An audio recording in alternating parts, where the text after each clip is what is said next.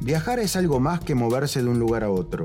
Es disfrutar una suma de colores, sabores y sonidos que nos conecta con la riqueza de la vida. Vamos a explorar destinos lejanos y cercanos. Vamos a sumergirnos en la riqueza de sus culturas, la belleza de sus paisajes y la historia que los ha moldeado. Desde montañas majestuosas hasta playas de ensueño, desde ciudades históricas hasta las joyas ocultas, acompáñanos a descubrir la diversidad y las maravillas que nuestro mundo tiene para ofrecer. Mi nombre es Gonzalo Moreira y te invito a esta serie de viajes por los lugares más fascinantes de nuestro planeta. Prepara tu pasaporte y sumate a nosotros en esta aventura que te inspirará a empacar tus maletas y explorar nuevos horizontes. Bienvenido. Hoy vamos a viajar a China. China es uno de los grandes viajes de nuestro planeta. El primer motivo es porque es una civilización madre a partir del desarrollo de China como país, muchos otros países del lejano oriente se fueron forjando. Cuando uno se plantea un viaje a China, tiene varios por qué. Yo creo que el primero es la monumentalidad. Todos pensamos en la Gran Muralla, en los guerreros de terracota, en la ciudad prohibida. Generalmente eso está en el norte del país. Pero a eso le agregamos las bellezas naturales de la geografía física del país, como las gargantas del río Yangtze en el centro del país, como las ciudades muy verdes como Hangzhou, paraíso terrenal, el lago del oeste, los grandes plantíos de té, eh, en fin, una variedad de lugares geográficos que llaman la atención. Y como tercer punto, y gracias a los últimos años del enorme desarrollo de China como país, la infraestructura y la gran modernidad y arquitectura de sus ciudades impactantes como Shanghai, por ejemplo. Pero vamos a ubicarnos primero geográficamente. China se encuentra en lejano oriente. China es uno de los grandes países del mundo, de los más grandes. Tiene 5.500 kilómetros de norte a sur y tiene 5.350 de este a oeste. Es prácticamente un cuadrado, pero en realidad tiene una forma como de gallo. China tiene además de las montañas más altas del mundo. El Tíbet, la región que tiene frontera con Nepal, con Bután, con la India, con Pakistán, con Afganistán, con Kirguistán, el Tíbet y las montañas del Sichuan, desde ahí nacen todos los grandes ríos de China, pero también de otros lugares de Asia. Por ejemplo, el río Yangtze, que es el río más largo, que desemboca en el Océano Pacífico, muy pocos kilómetros al norte de la ciudad de Shanghai. También tenemos el río Amarillo que desemboca en el mar escondido, Bo Hai. Hai significa mar y Bo escondido. Luego también el río de la Perla, que atraviesa la ciudad de Guangzhou, que conocemos más que nada como Cantón, y luego un detalle de lo que son un salpicadero de islas eh, que van hacia el Océano Pacífico, entre ellas la isla de Hong Kong y Macao. China entonces tiene una gran parte de su territorio con una geografía este, hostil. Por eso la densidad de población es muy fuerte en el este y muy baja en el oeste. Al norte del Sichuan y del Tíbet se encuentra también la zona desértica rocosa, que es donde conocemos vulgarmente como los musulmanes chinos, la zona donde atravesaba la antigua ruta de la seda. Por otro lado, al más al norte aún, tenemos el desierto de Gobi, la frontera con Mongolia. Y luego al norte, ya en la Manchuria, la tundra, en frontera a través del río Amur con Siberia y la Rusia del lejano oeste. Todo eso es la geografía física de China, pero eh, básicamente dejé para último el lugar más importante, donde se desarrolló su población, que es los ríos que comenté anteriormente y toda la llanura. O sea, imagínense en un país superpoblado como es China, los lugares donde tienen tierras cultivables y los lugares donde no. China como tal, y nos vamos a la historia de China, podemos decir que la primera dinastía china recién comienza en el siglo IV Cristo. Hasta ese momento, incluso recordemos, Confucio vive en el siglo VI Cristo. Eh, se llamaban los estados o principados combatientes. No, tenían, no hablaban el mismo idioma, no tenían los mismos ideogramas en su forma de escritura, no tenían tanto contacto, pero sí luchaban entre ellos en fronteras que estaban en esta zona donde estaba la tierra cultivable. Entonces, en ese lugar nació un general que posteriormente se convertiría en el primer emperador de China, que lo que hizo fue unificar los caminos, ganarle la batalla a los otros principados, unificar la escritura, y esto es un tema muy importante para China. Y acá hago un apéndice. China se escribe con ideogramas. Un chino más o menos letrado puede tener una básica de 2.000 a 2.500 caracteres. Un chino que pueda hacer estudios terciarios puede llegar a dominar 5.000 caracteres. Y ustedes me dirán, pero nosotros tenemos 27 letras. ¿Cómo hacen para recordar 5.000 caracteres? Bueno, porque los caracteres en realidad tienen la base y luego a partir de ahí pueden, por ejemplo, tenemos la base que significa agua. A partir de ahí sabemos que puede ser mar, arroyo, este, canilla, diferentes cosas que tienen que ver con el agua. Entonces la escritura fue muy importante. Ahora bien, este emperador que se llamaba Q-I-N, Qin Shi Hua. Por eso se le llama la primera dinastía Qin. Lo que él intentaba hacer era protegerse de los bárbaros, como él decía. ¿Y quién eran los bárbaros? Los mongoles y los manchúes. Y ahí comienza la construcción de un muro que hoy conocemos como la Gran Muralla China. O sea que este emperador comienza a hacer una muralla para que los bárbaros que vivían en el desierto o en la tundra no los invadieran buscando las mejores tierras cultivables. Pero además de eso, este hombre cuando llega al poder, la creencia de ellos era que cuanto más protegidos te fueras al más allá, mejor era. Entonces comienza a desarrollar y a fabricar su propia tumba que hoy conocemos como los guerreros de terracota, que es la tumba del emperador Qin Shi Hua. Esto surgió en el siglo III. A partir de ahí, podemos decir que hay un hilo conductor de la historia de China que va llevando a distintas etapas. Voy a describir algunos que son importantes. En el siglo I después de Cristo, la dinastía Han. ¿Cuál es el gran aporte de la dinastía Han?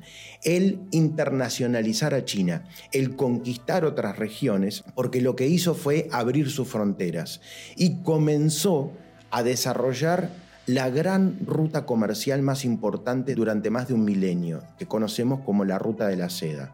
A partir de las caravanas de camellos, de las caravanas de los dromedarios, comienza a llevar mercaderías hacia otros lugares. ¿Y qué lleva? El té, la seda y la porcelana y en ese momento no se llamaba la Ruta de la Seda. Eso es un invento del siglo XIX de un historiador alemán que se llamaba von Richthofen, que lo que hace es decir, le llama Ruta de la Seda porque era el principal producto.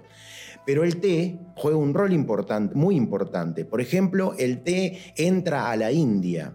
Y cuando entra a la India a través de la ruta de la seda, entra por un, lugar donde la cordillera del Himalaya, que es el techo del mundo, tiene un pasaje. Eso es un principado que se llama Sikkim. Y cuando pasa el Sikkim, encuentra un territorio con una altura determinada y una muy buena locación para hacer los plantíos de té. Y ahí es donde surge la ciudad de Darjeeling y por eso el té de Darjeeling es el más importante y el primero de la India. Pero el té también tiene su historia. Depende quién fue que lo distribuyó, es como se llama. Miren, nosotros lo llamamos al estilo británico, le llamamos té, porque viene de tea. Sin embargo, vamos a Brasil y le llaman chai o ya. Si vamos a Rusia, nada que ver con el portugués, se dice ya. Quiere decir que si el que distribuyó el té fueron los portugueses, no importa en qué idioma, los árabes, los rusos, los brasileños, los portugueses le llaman ya. Si fueron los británicos en Sudáfrica, en la India, en, España, todo el idioma castellano le llamamos té o ti. Entonces, eso también es interesante cómo fue surgiendo lo que se llama el comercio del té.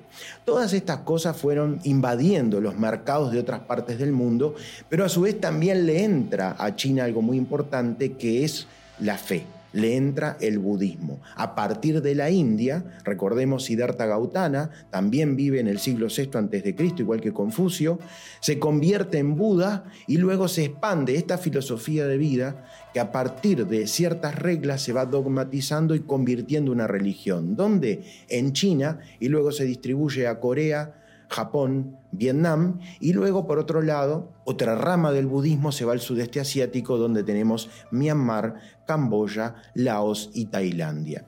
Por lo tanto, el budismo es muy importante y esta dinastía en particular es muy importante. Seguimos cabalgando en el tiempo y nos vamos ya al siglo VIII, IX, décimo, durante un florecimiento de la dinastía Tang que es muy importante para el arte, para la escritura, para, para la poesía y eso conquista Japón. Japón llega al budismo en esa época, le llega todo este arte y por ejemplo a veces que decimos los bonsai, qué lindos son japoneses, no, es de origen chino.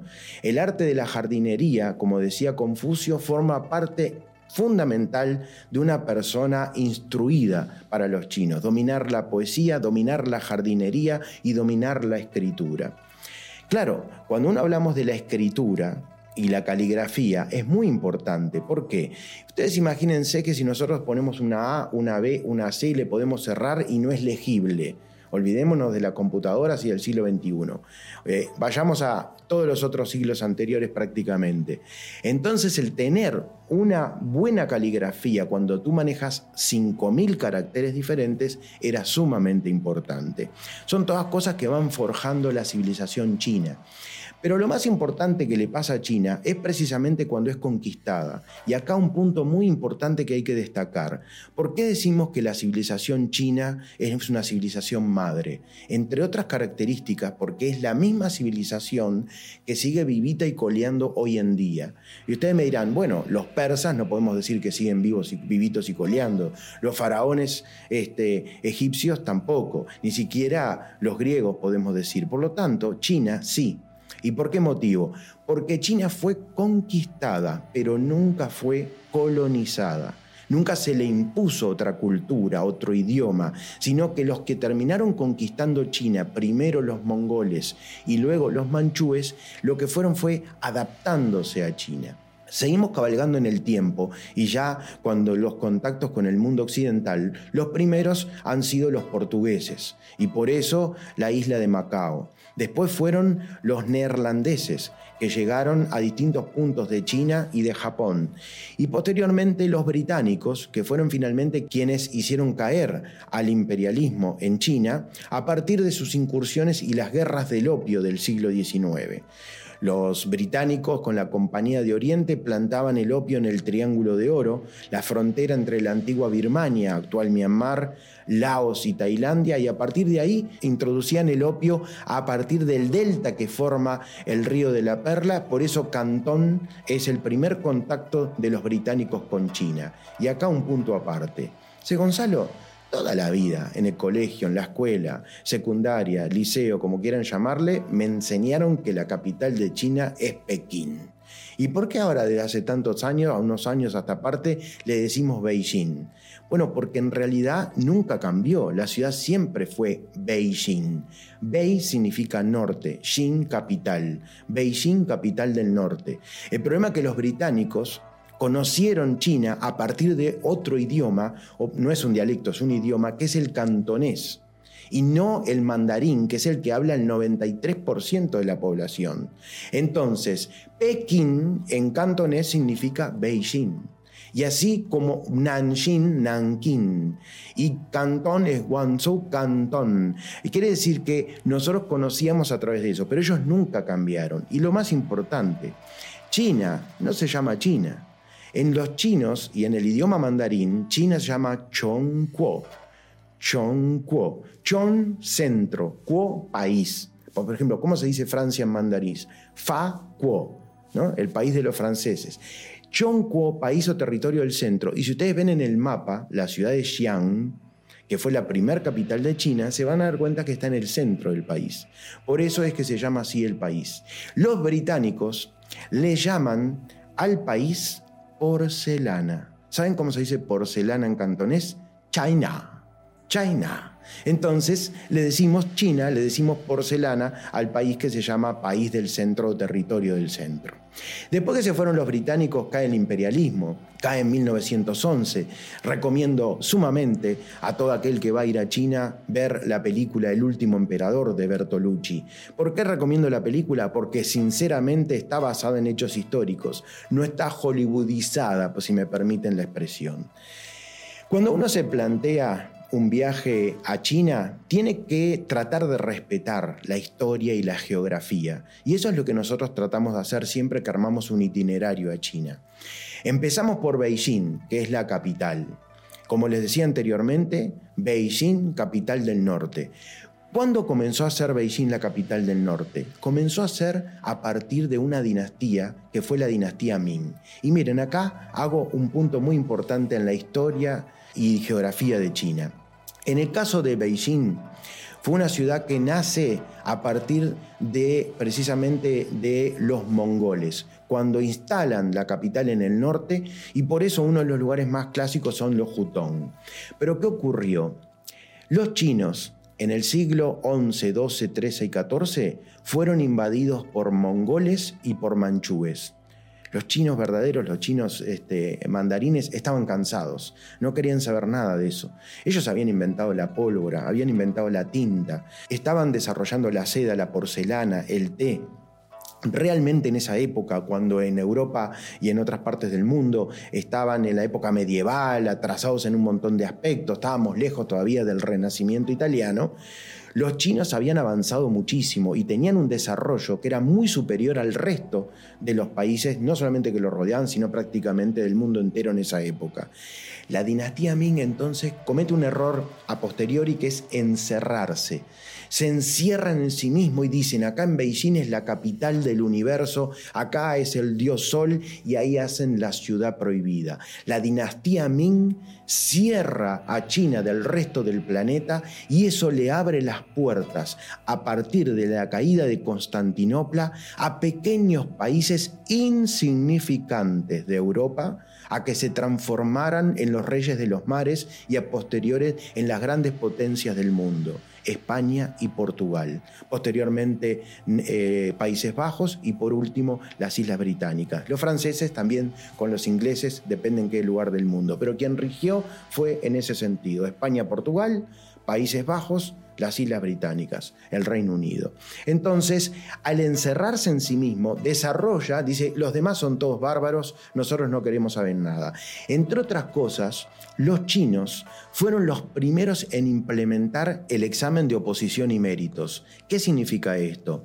Que cortaron la sanguinidad, o sea, quienes regían en el país no eran el hijo de, el nieto de, sino que esos eran casi como marionetas y quienes en realidad llevaban a cargo el gobierno eran los mandarines, como el sombrero este que tengo aquí a mi derecha. Usaban este sombrero con una trenza negrita como la que estoy mostrando acá y eso es lo que ellos hacían durante mucho tiempo.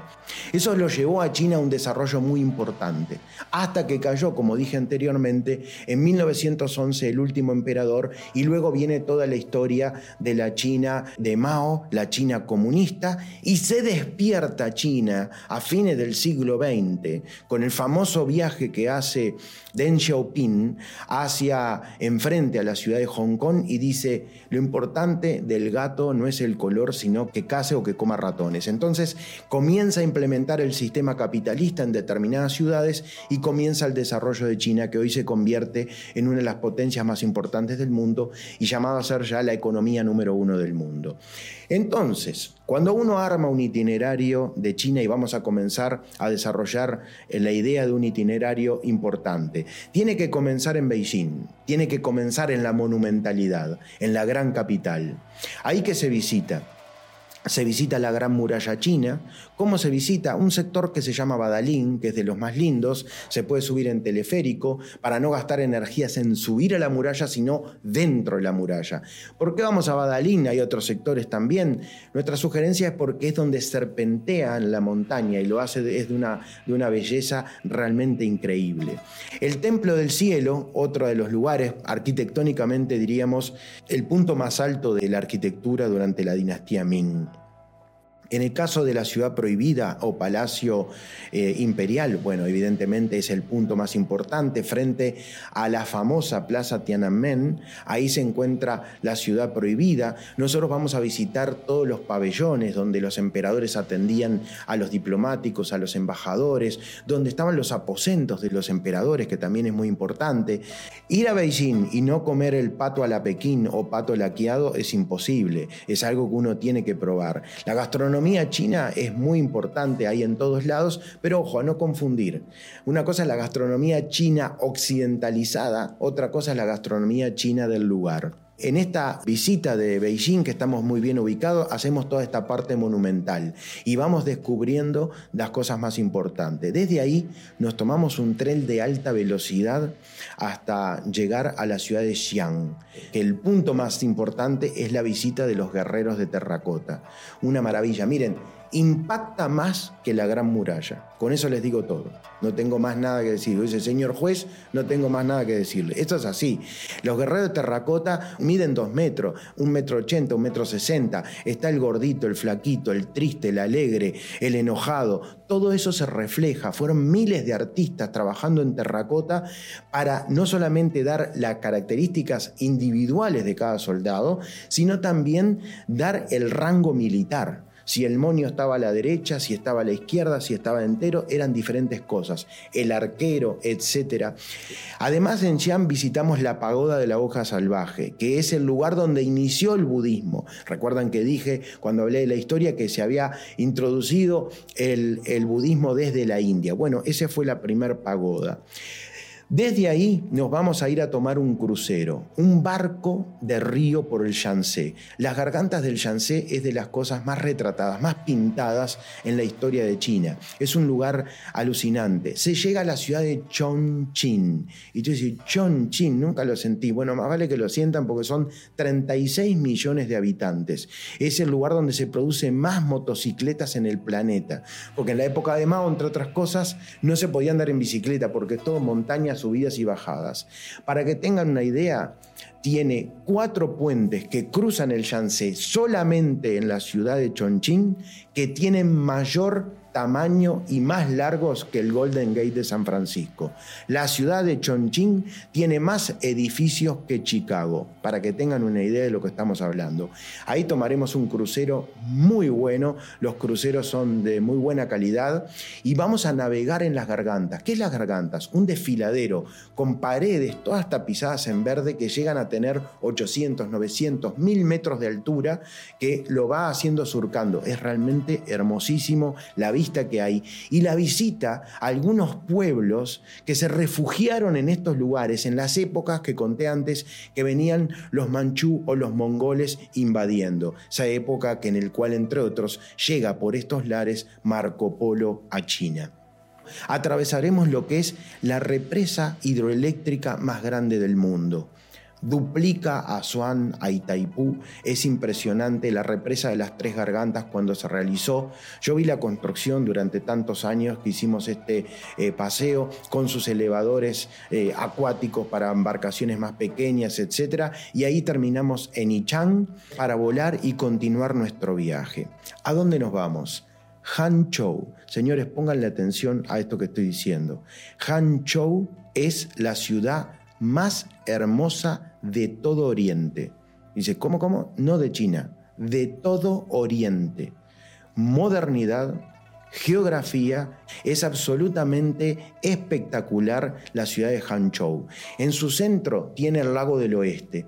El lago del oeste, para que tenga una idea de lo importante que es, está en la parte de atrás, el dorso del billete de mayor circulación en China, que es el yuan, que es de un yuan. O sea, está Mao de un lado y del otro lado está el lago del oeste. ¿Por qué? Porque para los chinos, Hangzhou es el paraíso terrenal. Ahí es donde están las fábricas de seda. Ahí es donde están los plantíos del té verde. Les voy a contar una anécdota. En 1987, el gobierno británico, el gobierno del Reino Unido, llega a un acuerdo con el gobierno de China, con Deng Xiaoping, para devolver Hong Kong, o sea, respetar el Tratado de Nanking que se había firmado en 1899. Cuando terminaron de todos los, los arreglos y se sabía que el 31 de julio de 1997 cambiaría de manos Hong Kong del Reino Unido a China, lo que se hizo fue un acuerdo simbólico, una firma de un tratado simbólico. Entonces, para eso tenía que firmar la reina, Isabel II. La reina dijo, perfecto, yo devuelvo Hong Kong con una condición. El lugar para firmar quiero que sea un lugar que me encanta, que es donde hace más de 45 años que tomo el té verde de Hangzhou.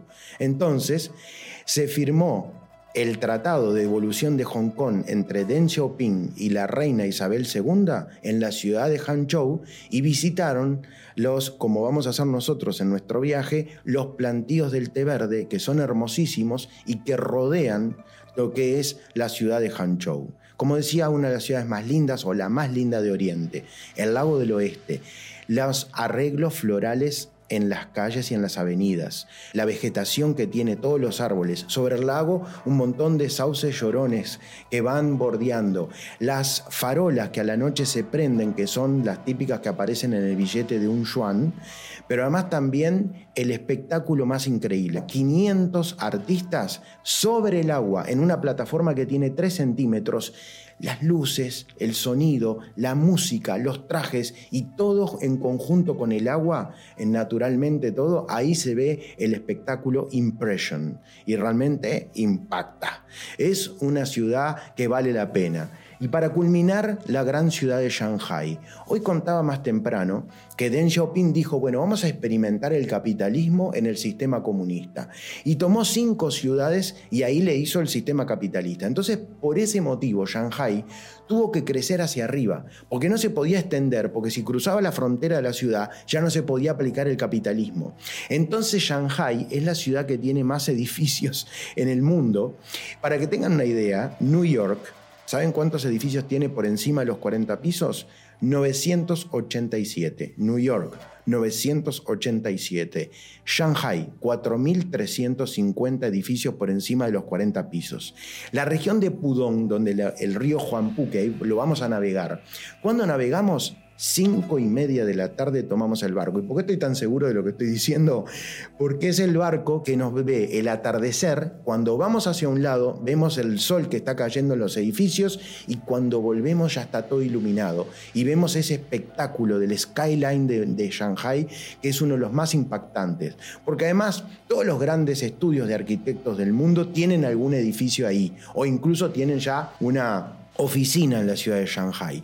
Pero la ciudad de Shanghai es una ciudad moderna. Recién Shanghai se puso a desarrollarse en el siglo XIX. ¿Por qué? Porque cuando fueron los británicos, el acuerdo de los tratados post-guerras del opio. Entonces Shanghai era un pequeño pueblo de pescadores, se empezó a desarrollar. Los británicos, como siempre hacían, traían gente de sus colonias. Y los que trajeron fueron a indios de Bombay, del estado de Maharashtra. Los trajeron y construyeron lo que en hindú se dice boom, Bun, que significa muelle o rambla costanera, como le quieran decir. Eso fue construido en el siglo XIX. Es muy lindo, ahí está el barrio francés, vemos todo lo que es la modernidad de Shanghai, los museos fantásticos que hay y la impresionante, las impresionantes oportunidades comerciales en tiendas, shopping, etcétera, que hay en este lugar. Museos, shopping, restaurantes, modernidad, paseo en barco y tomamos el tren de velocidad más rápido del mundo. 431 kilómetros por hora, un tren maglev. ¿Qué es un tren maglev? Un tren que levita, va a 6 centímetros del piso y va desde Shanghai, desde la, la zona de Pudong hasta el aeropuerto. Son 36 kilómetros y medio, lo hace en 7 minutos 23 segundos. ¿Nosotros para qué lo tomamos? ¿Para ir al aeropuerto? No, vamos al aeropuerto y volvemos. Lo tomamos solamente de cholulo que somos de gana de, decir que anduvimos en el tren más rápido del mundo.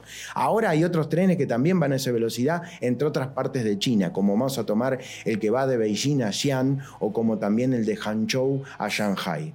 China entonces, y culminando, es una oportunidad para conocer el presente y el futuro, pero sin olvidarse de que es una civilización madre, de que siguen teniendo valores de la época de Confucio, de que siguen desarrollándose en eso. La modernidad influye muchísimo. Es un país que además tiene sus peculiaridades, sigue teniendo una administración férrea comunista que controla a los medios de comunicación y también redes sociales y etcétera. Sin embargo, el sistema de capitalismo que hay hoy en día en China prácticamente hoy en día es casi salvaje.